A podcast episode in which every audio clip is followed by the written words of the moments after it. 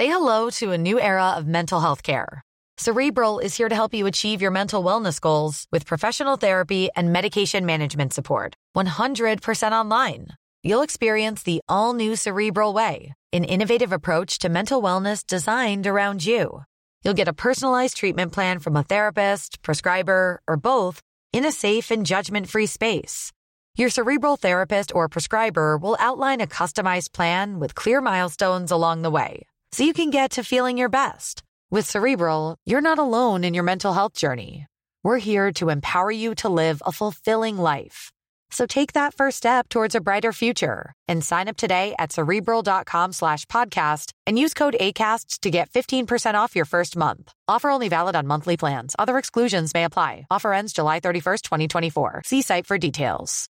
Millions of people have lost weight with personalized plans from Noom, like Evan, who can't stand salads and still lost 50 pounds.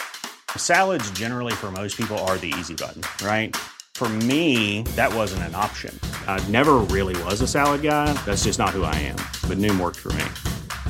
Get your personalized plan today at Noom.com. Real Noom user compensated to provide their story. In four weeks, the typical Noom user can expect to lose one to two pounds per week. Individual results may vary. Ryan Reynolds here from Mint Mobile. With the price of just about everything going up during inflation, we thought we'd bring our prices down. So to help us, we brought in a reverse auctioneer, which is apparently a thing. Mint Mobile unlimited premium wireless. Ready to get 30, 30, bit to get 30, bit to get 20, 20, 20, bit to get 20, 20, bit to get 15, 15, 15, 15 just 15 bucks a month. So, Give it a try at mintmobile.com slash switch.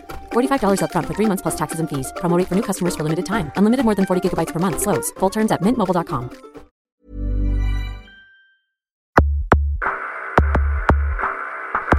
Bienvenidos a la Sunecracia.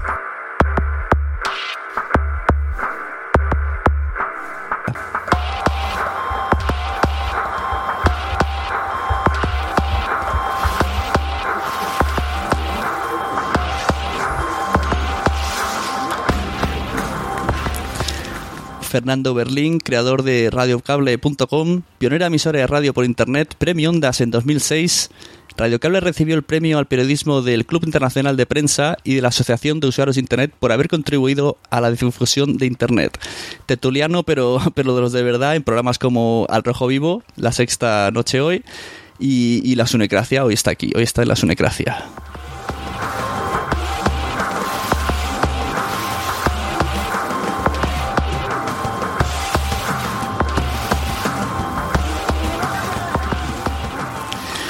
Bueno, pues como he dicho en la, en la intro, muy buenas noches, Fernando Berlín, bienvenido. Buenas noches, Une, muchísimas gracias. Yo encantadísimo de que estés aquí, como te he dicho antes. Y vamos a hablar un poco, a ver, me interesa todo esto de la red online, cómo lo empezaste, como, como tal, pero antes tengo una sorpresa para ti.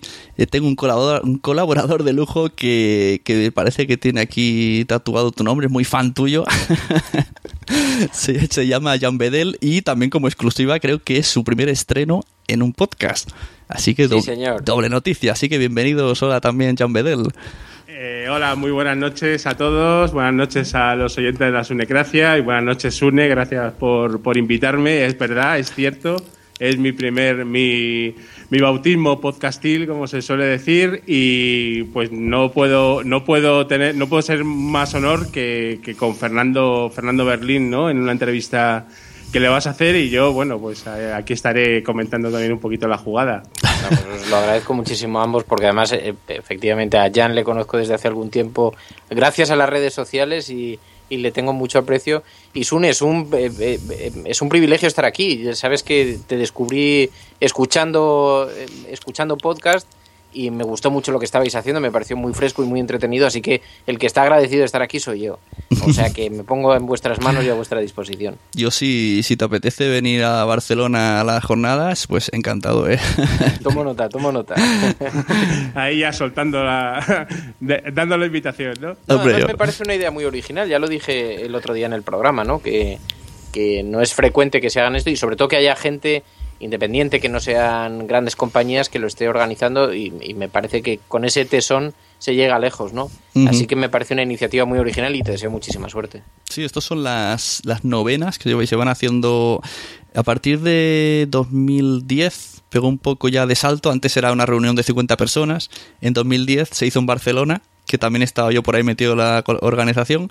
Y ya vinieron 300, luego se fue cambiando a Alicante, que vinieron 400, en Sevilla 500, y luego en Madrid se bajó un poco de cantidad, pero por ahí está. Se supone que va creciendo cada año y ahí estamos. Cada vez vamos pasando la pelota y gente, pues eso, que no gana ni un duro a montar cosas por puro amor y a perder el tiempo para los demás. Pero bueno, porque nos gusta esto y, y gracias que eso, y si veo que hay gente como tú pues la valora, pues mejor todavía. Porque el resto Ah. somos eh, amateurs total. Es fantástico, pero es, es lo que tiene este nuevo mundo de Internet, ¿no? Que para empezar nos pone en contacto un montón de gente que tenemos intereses similares, que tenemos intereses parecidos, ¿no? Pero sobre todo es que con, con algo de creatividad eh, se abren muchísimas puertas, ¿no? Y, y puertas interconectadas entre unos y otros. A mí me parece un mundo fascinante. Yo es que también es que soy un friki de, de Internet, entonces, ¿qué, qué voy a decir yo, no? Pero, pero, pero es verdad que estamos viviendo un mundo, creo que además, fíjate, eh, con frecuencia pienso que no, no, suficiente, no suficientemente bien valorado, ¿no? Hay, eh, todavía eh, hay ciertos, ciertos espacios que parecen casi juegos de niños, ¿no? Y estamos viviendo una enorme transformación. Probablemente el, el gran paralelismo efectivamente sería con la, con la invención de la imprenta, ¿no? Y, y lo estamos viviendo y protagonizando y me parece fascinante. Sí, pero eso, eso pasa sobre todo en España. Tú haces algo en internet, ya no hablo de los míos que son así más flojeras, pero hay otros progr- programas que podrían estar perfectamente, perfectamente en cualquier radio y siguen pensando, ah, es que estos son frikis. Incluso seguro que sus parejas ni lo oyen ni nada. Y luego hay Sí. programas por ahí que no valen nada y ahí están todos los días sonando en la radio. Entonces Sí. no sé si es que por estar en internet ya, te- ya, eres, ya eres menos. Ese, ese tapón que, que se encuentran, mucha gente que desarrolla esta actividad y la desarrolla en Internet y se encuentran un tapón en los medios tradicionales, pero han encontrado también un espacio muy bueno para, para, para desarrollar capaci- capacidades mm, profesionales. ¿no? Y luego también yo creo que hay una generación que todavía no logra comprender un poco el fenómeno que se vive en Internet. Yo alguna vez, el otro día lo hablaba con Iñaki Gabilondo porque le decía, si supieras el fenómeno que suponen los streamers y los youtubers, es un fenómeno que en España, te digo, a nivel mediático no se habla absolutamente nada. Y sin embargo, hay gente que tiene 150, 200 mil seguidores y, vamos, 200 mil espectadores por, por episodio que hacen y que son auténticas personalidades, ¿no? Y, bueno, parece que no trasciende a los medios, pero allí están y, y están construyendo el futuro, ¿no? Bueno, yo supongo que también tiene un poco que ver, eh, pienso, hablo desde la ignorancia, que gente que esté preparada o televisiones que tienen convenios y tal, no pueden decir, mira, este chaval que está ahora aquí en YouTube, que no tiene ningún tipo de preparación, que lo ha aprendido solo con la cámara en su casa y resulta que es mucho mejor que nosotros, ¿para qué vamos a darle publicidad? No vaya a ser que se nos vaya la publicidad No, para allí. y del propio desconocimiento de lo que está sucediendo, ¿no? Cuando yo les explicaba en prisa eh, que hay una feria en Estados Unidos donde van los youtubers y que tienen mm, colas kilométricas para firmar autógrafos, que son personalidades allí, o sea, que son gente súper reconocida y que aquí en España no existe un fenómeno parecido. Empieza a existir ahora, ¿no? Pero hasta ahora mm, ha, ha sido, ha ido muy por debajo, ¿no? De, de- de la piel. Y, pero en Estados Unidos es otro mundo también, ¿no? Pero bueno, poco a poco irá entrando y por eso digo que este es un espacio maravilloso, el de Internet, el del podcast, el de, el de los nuevos formatos, para innovar porque es, es lo que está construyendo el futuro, ¿no? Sí, ahora que has dicho eso, cuando el año pasado se hicieron esta la JPOT en Madrid, eh, por googleando cosas encontré que en Los Ángeles hacen una cosa llamada LA Podfest, en el cual es lo mismo que hacemos aquí, incluso llega la misma gente, va la misma gente a, verlo, solo que allí vale 100 euros la entrada y son famosos, famosísimos, gente de... es- Estaba el, uno de los que hacía eh, en Las Vegas, el de la barba, tiene un podcast y va allí y cobra, le vean, la gente paga para verlo y algunos incluso viven de eso cuando no hacen películas y digo, vaya, vaya diferencia que aquí no... De hecho, gente conocida, conocida que tenga podcast, pues mira, ahora a ti que te he descubierto y yo qué sé, Alaska, es que no, no conozco gente que tenga podcast del mundo. Fa- famosos famosos eh, o, o periodistas como Fernando o gente eh, que digamos que lo conozca el común de los mortales eh, todavía lo que es el podcasting pues es muy desconocido no pero sí que es cierto que y apuntando a lo que decía Fernando Eh, la diferencia con Estados Unidos o con otros países, nosotros to- todavía es muy alta. ¿eh? O sea, allí son profesionales y viven de ello. O sea, viven del podcasting, viven del YouTube y, y, bueno, hay otra cultura también. ¿no? Aquí estamos poco a poco empezando. Y yo creo, pues el otro día en la tele había un una, un programa sobre pues estos, estos nuevos talentos digitales. Y sí, sí que hay algún chaval, el chavalín este de, de los videojuegos y tal, que de alguna manera pues eh, puede vivir de ello, no, vamos, con, con unos ingresos modestos, pero, pero bueno, es poco a poco, yo creo que el- esta, esta cultura de, de lo nuevo, de Internet, de la comunicación, pues se tiene que ir asentando y yo creo que va a triunfar, eso seguro. Ujú. Pero es que el otro día estaba, lo, comentó, hay un podcast que se llama Emilcar, que hace un podcast que se llama Emilcar Daily, que cada mañana, en el camino al trabajo, él habla noticias de Apple, dura entre 5 y 10 minutos. Pese a que lo hace caminando, el sonido es bastante bueno y la información es buena. Pues creo que tiene 4.000 oyentes al día. Y claro, él decía, ¿por qué nadie, ninguna tienda que venda productos Apple se pone en contacto conmigo? Tengo 4.000 personas que oirían su anuncio cada día. Claro. Y entonces eso es mucho un más... problema, ¿no? Que además no hay, no, no se desarrolla un mercado tampoco de, de respaldo que puede, que pueda soportar financieramente a la gente que lo está haciendo, ¿no? Y la gente termina haciéndolo casi por vocación más que más que realmente por negocio. Pero eso, mi impresión es que irá cambiando. Y también es verdad que en España hemos tenido muy mal, muy malas líneas. Aquí la conexión, la tarifa plana llegó tardísimo. Yo recuerdo en el año 97 cuando nosotros empezábamos con Radio Cable, claro, la gente tenía que pagar por escucharte porque tenían que conectarse y hacer una llamada telefónica. No existía esto de que tarifa plana ya no te... no, no, eh, los modem eran de 14400, ¿no? Sí, sí. Y, y la gente se conectaba y estaba pagando una llamada, por tanto, no les podías exigir estar conectados más de 5 minutos, que, que era lo que tardaba básicamente en descargarse la propia página, o sea que, que era, era, era atroz, ¿no? Pero claro, la evolución ha sido formidable y con la llegada del teléfono móvil, la conexión a Internet, eh, ahí aparece el gran transistor, ¿no? Que devolverá probablemente el, el espacio radiofónico de podcast a, a- a una plataforma portátil que la puedes llevar y ir. Sí. ¿no? Esto lo va a transformar todo. Pero claro, en otros países van mucho más adelantados que nosotros. Yo creo que la, mm, el salto, cuando se dé el mayor salto, será cuando se incorpore algo así, tipo smartphone, pero en el coche. Que, que duda, puedas, puedas pasar de la emisora FM, que yo ya estoy harto de darle vueltas. Sí. No, y quizá falta ordenar un poco también los, el- los propios podcasts, ¿no? Porque no sabes muy bien, incluso herramientas que están bastante desarrolladas, como las de Apple, y, y- y que te permite hacer búsquedas de podcast, tal, pero sigue siendo un formato. No voy a decir que es complicado porque obviamente no, no lo es, ¿no? Y mucho menos para alguien que maneja internet. Pero yo pongo a mi madre a manejar un aparato de estos y a decirle, oye, busca emisoras por internet y ya colapsa. Entonces, hasta que no se desarrolle un poco más, de la misma forma que sabes que la radio es que no es más que mover una, una cosa, darle vueltas, ¿no? O, o pulsar un botón y esperar. Claro, aquí hay tantos podcasts, tantos miles Claro. por todo el mundo que, que la cosa se complica notablemente. Sí, sí. Yo siempre digo que si hubiese manera de contactar con Spotify y pusiera una etiquetita de podcast y lo mismo que hace con la música con los podcasts. Claro, Y- claro, y efectivamente. entonces que acabará fueran- pasando, ¿eh? no te quepa duda. Lo que pasa es que tampoco se atreven, entre otras cosas, porque a lo mejor alguien no está contento con que Spotify distribuya su sonido, ¿no? Que Esto es algo, por ejemplo, yo lo he descubierto ahora, a- a- algunas plataformas han cogido el, el sonido de los podcasts que hacemos por las mañanas y lo están distribuyendo por su cuenta y riesgo. Cosa que no me parece mal, porque nosotros somos muy de la cultura de Internet y eso es lo que nos gusta precisamente, que se escuche y cuanto más mejor, ¿no? Pero claro, si nuestra estructura empresarial estuviera eh, creada en torno a eso, a tenerlo cerrado, pues eh, sería un, sería un fastidio, ¿no? Y antes has comentado lo de cuando creaste la radio, radiocable.com. Eh, explícame cómo, cómo haces este salto y cómo dices, pues voy a probar por internet y más con, con lo de los modems, que dices que la sería, la gente todo iría aprovechando la mamá, no llames durante esta hora que voy a estar conectado a internet. Bueno, imagínate yo, además, que empecé haciendo eh, la radio desde casa de mi madre y claro, tenía que ocupar el teléfono familiar, ¿no? Y entonces cuando yo me conectaba, no, nadie podía hablar por teléfono. Estoy hablando del año 96, 97, en un mundo en el que por las tardes te conectabas a hablar con tus amigos y te podías tirar una hora al teléfono, ¿no? Y yo tengo tres hermanas, o sea, imagínate lo que supone eso. Y, lo- y, Fernando, los, los facturones de, telé- de teléfono. Bueno, esa es otra, ¿no? Porque claro, lo de la tarifa plana fue... Hombre, yo tenía que limitar las horas que me conectaba, ¿no? Claro. En mi caso fue un proceso bastante natural. En- Yo comencé porque estaba trabajando en algunas, en, una editorial de prensa y en algunas emisoras locales aquí en Madrid Y entonces un primo mío, valenciano, me llamó un día y me dijo, joder, hemos montado una división en la empresa, una empresa de diseño, dice, sobre Internet. Digo, ¿cómo Internet? ¿Qué es eso?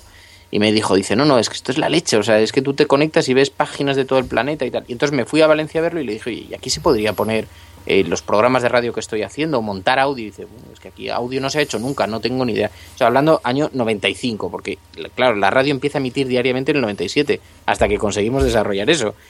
Y, y entonces bueno, pues probamos, miramos, en Estados Unidos sí había cosas, sí había gente que estaba eh, montando emisiones en audio, e incluso una fotógrafa que descubrí que comentaba sus fotografías y las comentaba de viva voz, ¿no? Y, me pareció una revolución absoluta. Y entonces dije, bueno, pues voy a, eh, primero de una forma casi experimental, ¿no? Voy a empezar a, poner mis, mis, programas y las cosas que hago yo en, en los medios aquí, donde yo estaba comenzando en el periodismo, y, poco a poco una cosa fue llevando la otra, ¿no? Hasta que un día dije, no, no, mejor vamos a hacer una empresa empresa, o sea, eh, pequeña para conseguir pequeños anunciantes, pero que sea un medio de comunicación profesional donde el menos profesional sea yo. Y así nació Radio Cable en el dormitorio de mi madre. Tuvimos mucha suerte porque cuando llevábamos un mes emitiendo eran programas grabados de cinco minutos, muy breves, porque la gente se tenía que conectar y pagar esa llamada, pero Microsoft lo descubrió y lo clasificó entre los 30 mejores medios de comunicación del mundo en un ranking que tenían. Y los colocaron a la altura de, del Washington Post.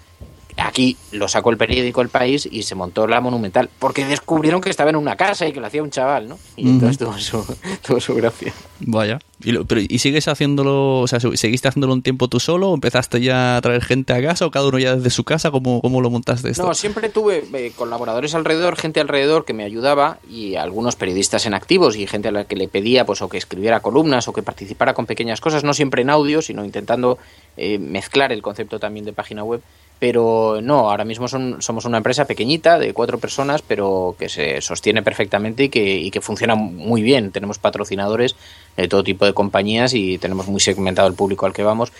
Hemos, hemos pasado una etapa en la que hacíamos menos audio, ahora hemos recuperado un poco el formato, aunque nunca lo hemos abandonado del todo, porque todas las entrevistas se hacen en audio, pero eh, siempre nos hemos adaptado mucho a la tecnología que, iba existiendo. Entre otras cosas porque, aunque se llama radiocable desde el año 96, pero siempre hemos pensado que no podíamos ser prisioneros de eso, ¿no? De pronto aquí se desarrolla el vídeo por internet y decidimos explorarlo. Cuando se desarrollan los mundos virtuales y Second Life, que parecía que iba a ser una gran revolución, decidimos estar allí y experimentar y probarlo porque nos apetecía y nos gustaba, ¿no? Y siempre hemos intentado no limitarnos, ¿no? Al, al soporte. Y, y de hecho, en Spreaker no hemos empezado a utilizarlo hasta la semana pasada, básicamente, aunque lo habíamos probado hace algunos meses y, y, demás, ¿no? Pero el podcast nosotros lo poníamos en nuestro propio servidor y con nuestra propia plataforma. Lo que pasa es que Spreaker es otra forma de entender la red, es como un canal en YouTube, ¿no? Digamos que es una nueva forma de entender el audio. Sí, es más visible y se, se comparte y lo escucha otro. Mucho más abierto, mucho más compartido. Sí, y esto de Second, Life me ha llamado la atención. ¿Qué teníais? ¿Creado ahí, que sé, un edificio? Un estudio, virtual, volador, y la verdad es que era la caña. Y además, convencimos a Francino, luego, con todo el fiasco de Second Life, no le, no le debió hacer mucha gracia. Pero lo convencimos para hacer un programa de radio de la SER en directo desde allí. Y entonces hicimos un programa simultáneamente emitido vía Second Life, el programa Hoy por Hoy, cuando lo presentaba Francino. Y entonces hicimos desde allí una hora completa con un personaje de Francino, otro personaje mío, otro personaje de otros colaboradores que participaban en el programa. Hicimos un programa simultáneamente eh, involucrando a la SER y todo, ¿no? Pero el estudio de Radio Cable era un estudio volador que se iba posando en las parcelas que nos permitían y entonces hacíamos pequeños programas en directo para la gente que asistía.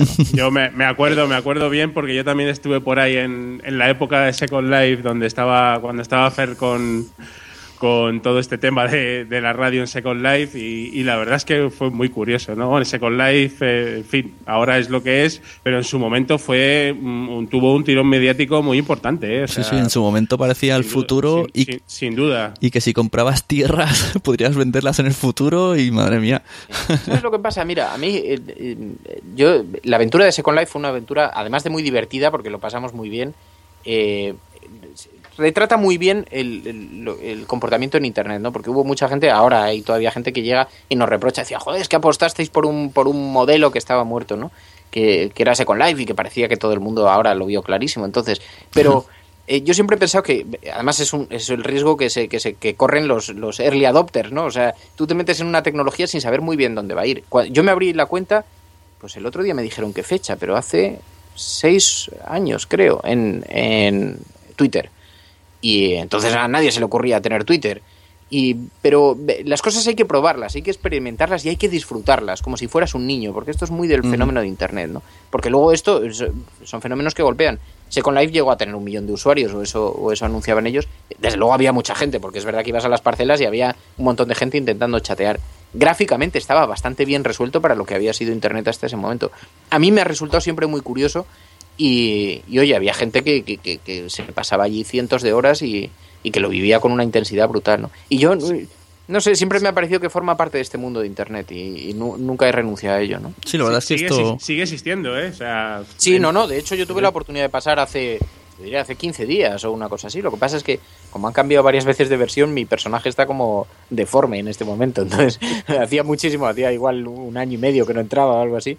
Pero bueno, por ver un poco si había evolucionado gráficamente y, y, es un fenómeno en todo caso que merece la pena seguir, porque yo hice un reportaje con el Nobel de Literatura, con Saramago, que se lo enseñé, lo traje a mi casa, le senté delante del ordenador, le dije, mira, esto es un mundo virtual, aquí hay un millón de tíos conectados que creen que tienen una segunda vida, y digo, y gente apasionada, entre ellos yo.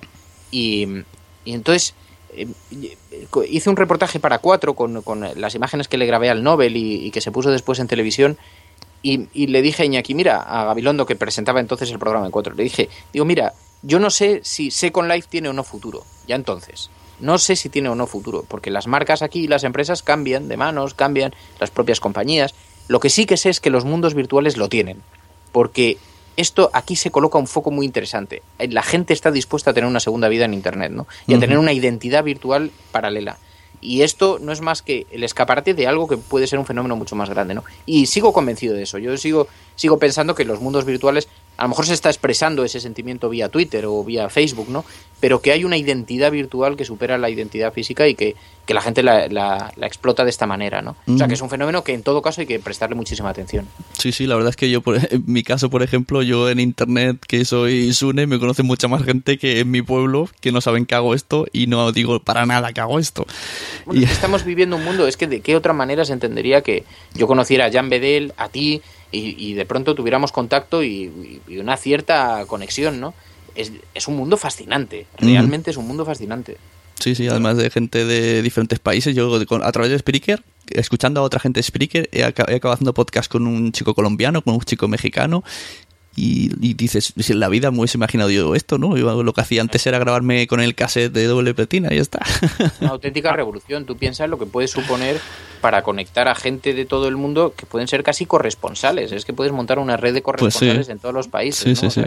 Eso es verdad. Brutal. Antes que estábamos. se, crea, se crea comunidad porque precisamente, pues bueno, yo ya conocía antes a Fernando porque le seguía desde el principio. Fíjate, Fernando, desde la época de cuando aparecías en Canal C, en, Canal Satélite Digital, ya ahí haciendo entrevistas y siempre con un perfil muy tecnológico y tal, con, pues con Candeira, con Pepe Cervera y con más gente de, aquella época y tal. Y luego ya eh, te volví a recuperar de alguna manera en cuando ya también innovabas bastante en el video chat del programa Vivir mm, de la cadena SER de a que son dos días de Madrid con Alberto Granados y ahí ya, eh, cuando ya emitías en vídeo y además mantenías el chat del programa, que yo creo es una cosa muy novedosa, y eh, pues nos, llamó la atención a mí y a un montón de gente que al final, fíjate, al final pues hemos sido amigos y nos vemos mucho y con ese con ese nexo en común, ¿no? Con ese con ese hub que, que eres tú en este caso, pero que puede ser otra gente en otros en otros eh, negociados, ¿no? Y que, bueno, al, final se crea comunidad. Y eso es también muy importante, ¿no? O sea, tú con esto del con esto del video chat inventaste sin darte cuenta eso que hizo una vez Twitter, esa aplicación que era tweet no sé qué, que era eso. Salía en vídeo y la, y, la gente leía lo que le enviaban en, Twitter, pero tú veías al tío leyéndolo en vídeo. Pues claro, lo del video chat la verdad es que fue una experiencia, además de muy divertida, eh, muy singular, ¿no? Porque Claro, yo tuve que pedir autorización a la SER porque nosotros hacíamos el programa de la cadena SER sábados y domingos y, entonces había un director con el que tenía una buena relación y le dije, oye, mira, es que a mí me gustaría retransmitir esto eh, por videochat a través de una webcam y, hablar con la gente, y, pero que vean lo que está sucediendo en el estudio. Y, y, conectó inmediatamente con la audiencia, ¿no? De hecho, después la cadena SER ahora tiene el estudio lleno de cámaras y no son webcams simplemente, que también pueden, eh, pueden ejercer esa acción, sino que son cámaras para cuando eh, vienen en las televisiones y se conectan allí, pero es casi un estudio de televisión más que un estudio de radio. O sea, tiene un pequeño control de televisión, de hecho, allí, ¿no? Y, y la propia SER ha vivido esa evolución también hacia, hacia el vídeo. Y es que a la gente también, yo, y yo lo comprendo además mucho, porque a mí los medios de comunicación me fascinan y comprendo que ver la parte de atrás de los medios de comunicación es casi tan interesante como la parte de delante, ¿no? La parte que sale en antena. Me gusta Es mucho muy, cuando... es muy divertido. O sea, Es muy divertido y luego lo pasábamos muy Sí. bien porque había un, Claro. dos- un programa paralelo, o sea, lo que estaba ocurriendo en antena, pero luego había cosas que estaban ocurriendo solamente en el chat, ¿no? Y eso, joder, le daba una vida brutal. ¿Y no os habéis dado cuenta que ahora las televisiones públicas, sobre todo me fijo en las televisiones porque yo de radio FM no sigo demasiado, eh, se, volcan, se vuelcan demasiado en las redes sociales hasta límites insospechados que a lo mejor yo que sé, algún día veremos en el telediario un hashtag o, o te hablan de la noticia que ayer fue trending topic o de, de algo que has leído en Twitter que dices, a ver, ¿esta es tu noticia? O sea, tu noticia es haber ido a, a Twitter y ver qué está pasando y, y es como, y bueno, programas que se basan todo el rato, escribe este hashtag, escribe este hashtag, como si midieran la audiencia por hashtag. Bueno, te voy a decir que hay un fenómeno que está pasando desapercibido, pero que yo lo he vivido en, en televisión en algún debate. Como en España no existe un sistema de medición de audiencias inmediato, sino que tienes que esperar a las 8 de la mañana, a las 9 para recibir los datos, mientras estás haciendo el programa no sabes qué audiencia estás teniendo. En Estados Unidos sí hay sistemas de medición a tiempo real y con lo cual van cambiando los contenidos un poco en función de las audiencias. ¿no? Pero en España no existe eso. Y entonces los directores de los programas se han vuelto completamente locos con aplicaciones de Internet que miden la repercusión en las redes sociales. Por eso veréis que durante algunos, mm, algunas tertulias de televisión de pronto envían un mensaje que dice eh, ha ganado en mensajes en repercusión en las redes sociales, no sé qué programa tal. Y es porque los propios directores del programa están pues, en Twitter navegando y están viendo qué repercusión tiene. Y a mí me ha pasado que de pronto dicen, oye, hoy vamos a hablar de Urdangarín durante 15 minutos. Y cuando empezamos a los 4 minutos dicen, oye, cambiamos de tema porque este tema no está funcionando. Y según lo que está pasando en Twitter, te cambian el tema en antena, en televisión, ¿no? Cuando dices, hombre, eh, el público de Twitter, y yo soy parte de ese público, o sea que más fascinado que yo no hay nadie, pero no representa la generalidad española, entre otras Claro. cosas porque es un público muy segmentado, es muy tecnológico, muy hiperconectado, más a esas horas, pero sin embargo es, enormemente influyente, o sea que, que lo sepa el que nos esté escuchando que en Twitter influye muchísimo, incluso en, la- en los propios contenidos de los programas de televisión. Y yo siempre he tenido esa duda, ahora que has dicho de medir audiencias, ¿cómo se mide realmente la audiencia de televisión y, y de radio? O sea, no, no llego a comprender. Se ha hablado del aparatito ese que tiene algunas personas, pero para mí me Mira, Lo parece... mejor es ver un vídeo que hay en YouTube que lo explica bastante críticamente, porque toda la audiencia depende, no recuerdo cuál es la cifra, pero pon que son 2.000 personas que tienen el aparato instalado, ¿no? Entonces responden a un estudio demográfico y dicen, bueno, pues esta familia que tiene esta situación económica, que además vive en este barrio, eh, cuenta por 4.000 personas. Y entonces, según ese señor tenga o no puesto el, el canal, pues 4.000 personas están viendo o no ese canal según las estadísticas. Y de eso, de eso depende que coman o no mu- muchísimas personas, ¿no? Vía No, publicidad claro. de la Y televisión. no existe otro mecanismo, con lo cual todo el mundo da por hecho que aunque no es estrictamente fiable, porque además es que ha pasado, dice, o sea, hay situaciones que son absurdas, ¿no? Que un programa tiene una audiencia en una provincia que dices, bueno, pues es imposible que tenga allí 4.000 espectadores un programa que hemos hecho sobre... Pero resulta que es que había un señor viéndolo simplemente, ¿no? Eh, con, el, con el mando.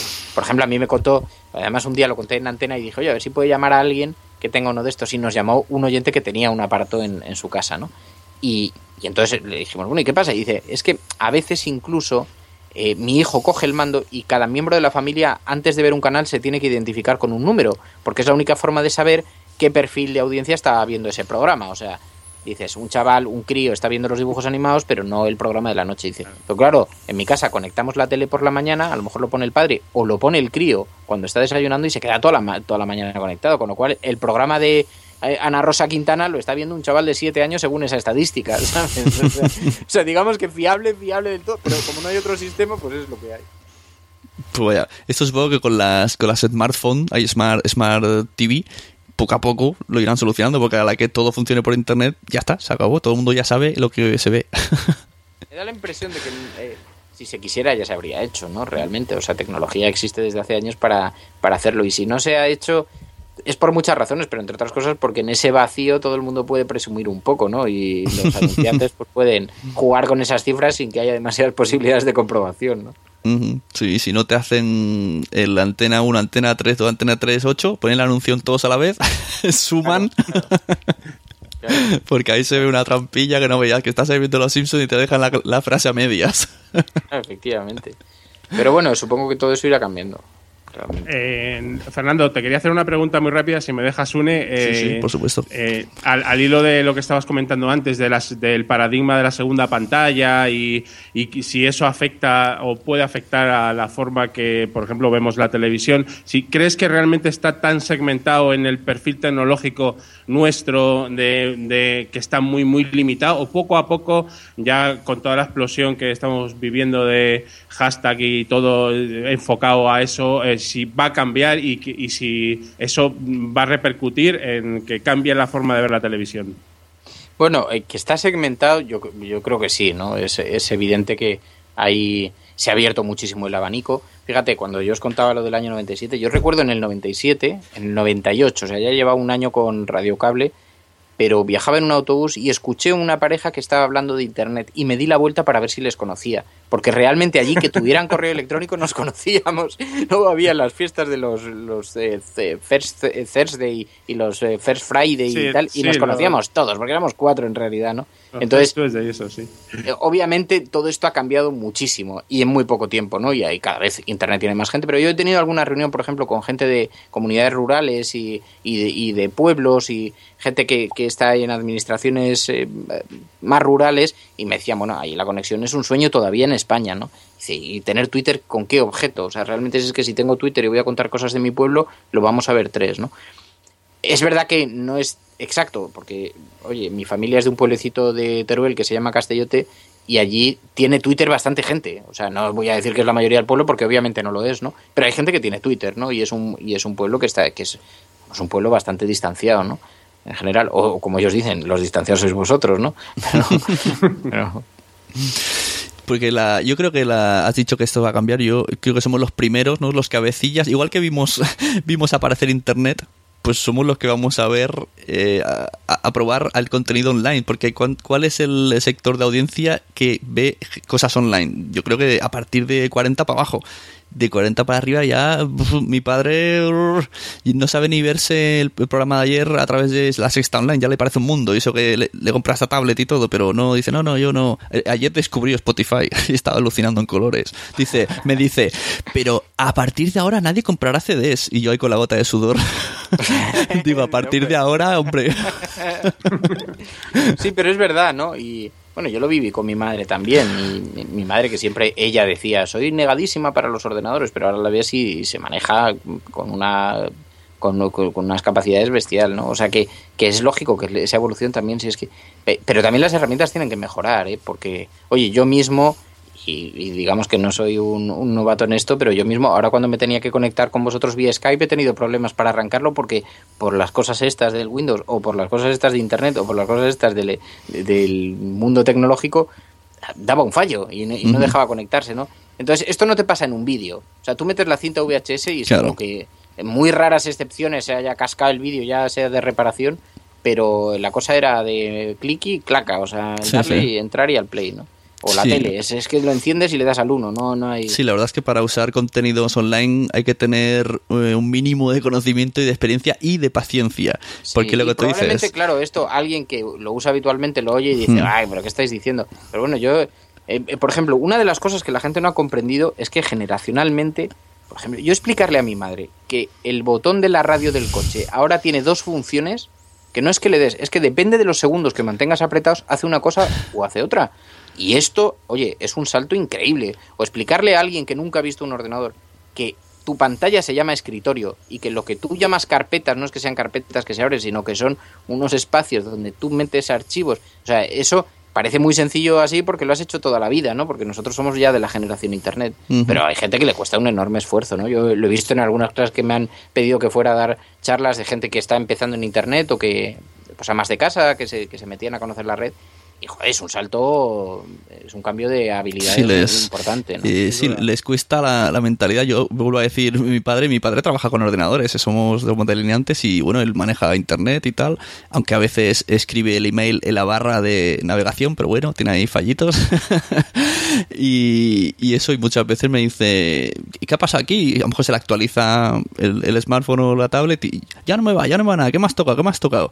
Y, y digo, a ver, es que estas cosas hay que tener paciencia y saber que puede fallar. Todos sabemos que en internet todo puede fallar, cosa que lo que tú dices, tú metes un DVD y no falla, suena. Pero que quieres ver una película con el último aparato que tienes conectado a la tele súper marchoso y puede ser que te falle. Sí, sí, sí. Y el salto, el salto hacia abajo también se nota mucho, ¿eh? porque con los nativos digitales, ahora los chavales de 10, 12 años, bueno, y menos incluso, a mí es que me dan 10 vueltas. ¿sí? O sea, cogen, cogen el móvil y te hacen cada cosa que yo a mí me cuesta ya. Y yo, y fíjate que llevo toda la vida en, en, en internet y, y estoy muy acostumbrado, pero mm, la- los saltos generacionales siempre se notan, ¿eh? O sea, hacia arriba y hacia abajo también. Sí, bueno, te- mira, mi hijo, mi hijo de tres años, ¿cómo se maneja con él? Le grabé un vídeo graciosísimo con el iPad y, y poniendo juegos y cosas cuando solo tenía dos años y llevaba una camiseta, llevaba un pañalote grandote y una camiseta que ponía YouTube. Y, le grabé un vídeo genial y dije, joder, si lo subo, me borro si lo subo a YouTube. Pero luego dije, pobre chaval, no quiero condicionar toda su vida y ser el niño de YouTube. Entonces lo guardé ahí. Pero sí, se manejan increíblemente bien los críos. Ujú. Eh, Fernando, también te quería hablar tú que tanto eres tecnológico y tal, pero también, también te gustan las cosas clásicas como son los libros. Y me ha dicho aquí Jan Bedel, háblale, pregúntale sobre su libro. Y yo como no me lo he leído y no lo conozco, ahí doy paso a Jan Bedel que nos explique el libro Héroes de los dos bandos, que me ha explicado un poquillo, suena interesante. Yo he intentado buscarlo por Kindle y no, no es tan digital, ¿verdad? No solo, no solo el libro, sino también el documental, ¿no, Fernando? Eh, Sí, este fue un proyecto, efectivamente, los derechos deben estar a punto de caducar y cuando caducan los quiero recuperar porque lo quiero, quiero que se distribuya gratuitamente por la red y especialmente en las plataformas de libros, ¿no? Porque yo ya hice el trabajo que tenía que hacer con aquello y... Pero eh, es un proyecto que nació en Radio Cable, pasó después a la cadena SER, eh, fue convertido en, libre, en libro y después eh, eh, recientemente hemos hecho el documental para televisión, ¿no? Entonces fue un proyecto muy integral, muy transversal que atravesó varios medios y consistía en buscar gente que durante la Guerra Civil Española hubiera ayudado a personas de otro bando, ¿no? Entonces la idea cuando la comenzamos en internet pues tenía un recorrido pequeño porque teníamos que darlo a conocer en foros, en foros históricos de la Guerra Civil, pero se lo contamos a Iñaki Gabilondo, le gustó muchísimo la idea y lo dimos a conocer a través de la cadena SER, a través de su programa. Entonces empezaron a llegar muchísimos casos por toda España, ¿no? Y tengo una colección de casos preciosa, de, de gente, además historias, pero siempre hemos visto la, visión más oscura de la guerra civil, ¿no? De los hermanos que se matan entre ellos. Pero en este caso eh, veíamos la, la, la, parte más humana, ¿no? La dimensión más humana, la gente que estaba dispuesta a ayudar a un vecino arriesgando su propia vida porque si le pillaban en su propio bando era un traidor, ¿no? Y cómo había historias absolutamente cinematográficas, o sea, gente que cruza fronteras de noche, eh, subiéndose a trenes de forma clandestina, gente que abre una ventana eh, para comunicar dos casas para ayudar a los vecinos que tienen todas las ventanas entornadas como si se hubieran ido de viaje y les ayudan durante meses pasándoles comida y, eh, y, hay historias formidables, ¿no? Que además te hacen recuperar un poco el, el no lo sé, la esperanza en este país, ¿no? Sobre todo en tiempos, en tiempos difíciles. Pero la gente es enormemente humana y, y todas esas pequeñas historias quedaron, quedaron escritas en el libro, las íbamos contando en la radio y, y después también pues eh, hicimos un documental, ¿no? Y ha sido un proyecto, además de bonito por, por la propia elaboración, ha sido un proyecto muy interesante por, por la explotación de los propios medios que han sido diversos, ¿no? Pues habrá que a ver que cuando se publique esto, como dices. Ahora el... ya debe estar descatalogado el libro, ¿eh? porque el, el, libro es del 2006, del 2004. Tú fíjate que el, el, premio Ondas nos lo dan cuando el libro ya estaba vendiéndose, pero el, proyecto seguía, porque en internet seguíamos recogiendo casos, ¿no? Y el Ondas nos lo dieron en el 2006. O sea que el, libro ya, supongo, ya no debe ser ni fácil encontrar. A mí me quedan algunos ejemplares, pero, pero deduzco que en las librerías no debe ser muy sencillo encontrarlo ya. Uh -huh. Pero la casi todas las historias, no, todas las historias, lo que pasa es que, claro, no, no relatadas de la misma manera que en el libro, pero todas las historias están colgadas en Internet, porque nosotros el compromiso que era es que eso era un capital público que debíamos dejar a disposición de la gente, ¿no? Y, y entonces muchas tienen audios y las tenemos colgadas en radiocable.com barra héroes y ahí se pueden encontrar todas las historias. En el libro es que además están noveladas, ¿no? Están dramatizadas y, y, bueno, pues es un libro, es una novela y, y, tiene otras otras características, ¿no? Pero todos los relatos en frío, es decir, toda la esencia del relato está publicada en internet, o sea que es un buen lugar para acudir para verlo. Y algún día espero que esté en Kindle y en otros formatos. De momento la verdad es que no que, no sé si está, vamos, no, no lo he mirado. Pero... Uh -huh, claro, lo que toca. Bueno, pues un placer, Fernando Berlín. No sé si John Bedell quiere añadir alguna cosa más. Bueno, no, pues simplemente pues eh, agradecerte a, a, ti, Sune, y a, sobre todo a ti, Fernando, la oportunidad que, que, nos has dado de conocerte un poquito más para lo que es eh, la audiencia del, del podcasting, porque eh, la Sunecracia pues, es uno de los podcasts, y no es por hacer la pelota al señor Sune, pero es uno de los podcasts de referencia del metapodcasting. Eh, es decir, de los podcasts que hablan de otros podcasts. Y sí, y ha sido un auténtico placer compartir con vosotros dos esta, esta casi hora de 50 minutos de charla. Muchas gracias. Pues, oye, pues muchísimas gracias a vosotros. Yo para mí es un privilegio porque además ya, ya decía antes que eh, Sune te descubrí vía, vía escucha, o sea, como, como oyente y, y me gusta mucho y os agradezco muchísimo que me hayáis invitado a participar. Así que un saludo muy fuerte a todos y, y especialmente y con muchísimo cariño a todos tus oyentes. Uh -huh, muchas gracias. ¿Y dónde podemos escuchar a Fernando Berlín eh, todas las mañanas? Pues es... mira, la forma más sencilla, porque lo distribuimos vía Spreaker, la forma más sencilla es eh, conectándose a mi cuenta de Twitter. Yo soy Radiocable, arroba Radiocable. Y, y, y a, a, las ocho y media en punto doy la dirección desde la que se emite. Porque una cosa que he descubierto de Spreaker que no me convence demasiado es que es difícil convocar a la gente en una dirección. Uh -huh, sí. Porque si cargan la página antes, no ven el directo, porque ya la tienen cargada y no se les... Eso, por ejemplo, en, en, live stream o en otros métodos se interrumpe lo que esté sonando y se pone a sonar el directo. Aquí no. Esto, esto es una cosa que me tiene un poco... Pero sí. bueno, como luego queda el podcast y la gente se lo puede descargar, pero vamos, yo todas las mañanas en, radio, en, en Twitter en mi cuenta de Radio Cable, en Radio Cable, allí pongo la dirección y ahí se me, se me encuentra. Uh -huh. Y en Spreaker es Radio Cable y Fernando Berlín supongo que se encuentra. Eso. Por ahora el título es el, La Cafetera, por ahora. La Cafetera, sí, la verdad es que empezó como una... Porque yo eh, durante mucho tiempo por las mañanas en Twitter eh, le decía a la gente, ponía un mensaje que decía, buenos días, hay que levantarse con optimismo, ¿quieres un café? Y entonces generaba bastante conversación y yo me lo pasaba muy bien. Y oye, eh, pues un día el presidente de Greenpeace me envió una fotografía tomándose un café desde la Antártida, otro día. Entonces era como muy gracioso, me gustaba mucho. Y entonces cuando empezó el programa de radio, todos los días a las ocho y media, que representa un esfuerzo personal importante, porque eso de madrugar a las siete para preparar el programa tiene su WhatsApp. Pero al empezar el programa dije, Joder, esto se tenía que llamar la cafetera como tal. Y la gente lo enganchó y me parecía muy confuso que fuera la cafetera de Radio Cable de Fernando Berlín, decía demasiada, demasiada información, deberíamos simplificar, pero la gente ha decidido que le gusta la cafetera y ya hemos hecho cuñas y todo y las hemos encargado y todo con la cafetera porque ha funcionado y a la gente le gusta, la cafetera de Fernando pues oye, estupendo. Y, y se, va que, se va a quedar ya con la cafetera. se va a quedar seguro. Con toda la seguridad. Con toda la seguridad, sí, sí, ya hemos abierto la sección en cable.com y todo ahí para almacenar los audios ya está. y todo de Spreaker y todo, y ya la cafetera es un nombre. ha venido para quedarse todo encaja, porque también John Bedell cada mañana nos dice lo de los cafés, lo del club del biorritmo y todas estas cosas, pues ya está, todos, todos aquí, el club del cafeterío, lo de la, como te he dicho antes, uniendo un poco el significado de la conversación, lo de los 6 grados de separación, yo creo que con internet mmm, no llega ni a un grado. No, no, desde luego, absolutamente. Así que bueno, muchas gracias de nuevo Fernando Berlín y nos vemos, nos oímos por las mañanas y, y en radiocable.com. Muchas gracias. Muchísimas gracias a vosotros. Y a ti también, Jan Bedel. Hasta luego. Adiós.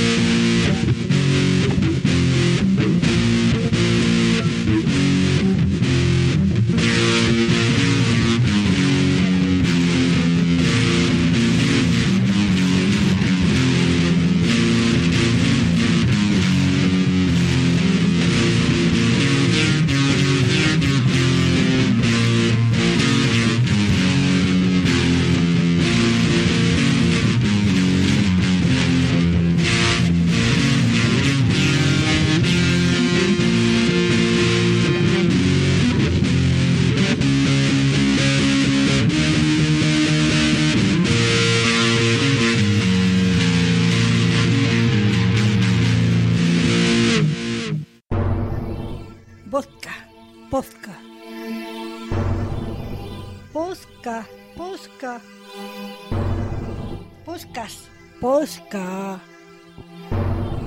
Po, pos, posca. Por el bien del podcasting, salvemos las JPod.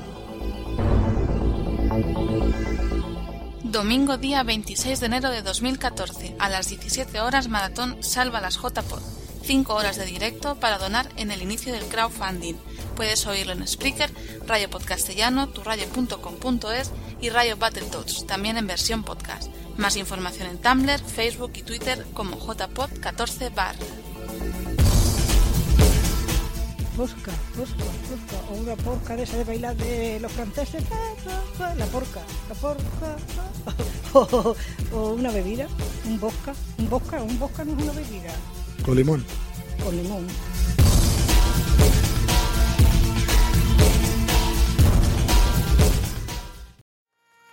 ¿Te ha gustado este episodio? Pues vuelve al siguiente a por más. Y si te has quedado con muchas ganas, entra en nuestro premium. Quiero ser podcaster.com barra premium. Ahí tienes un montón de episodios más, además sin cortes y muchísimas cosas más extras.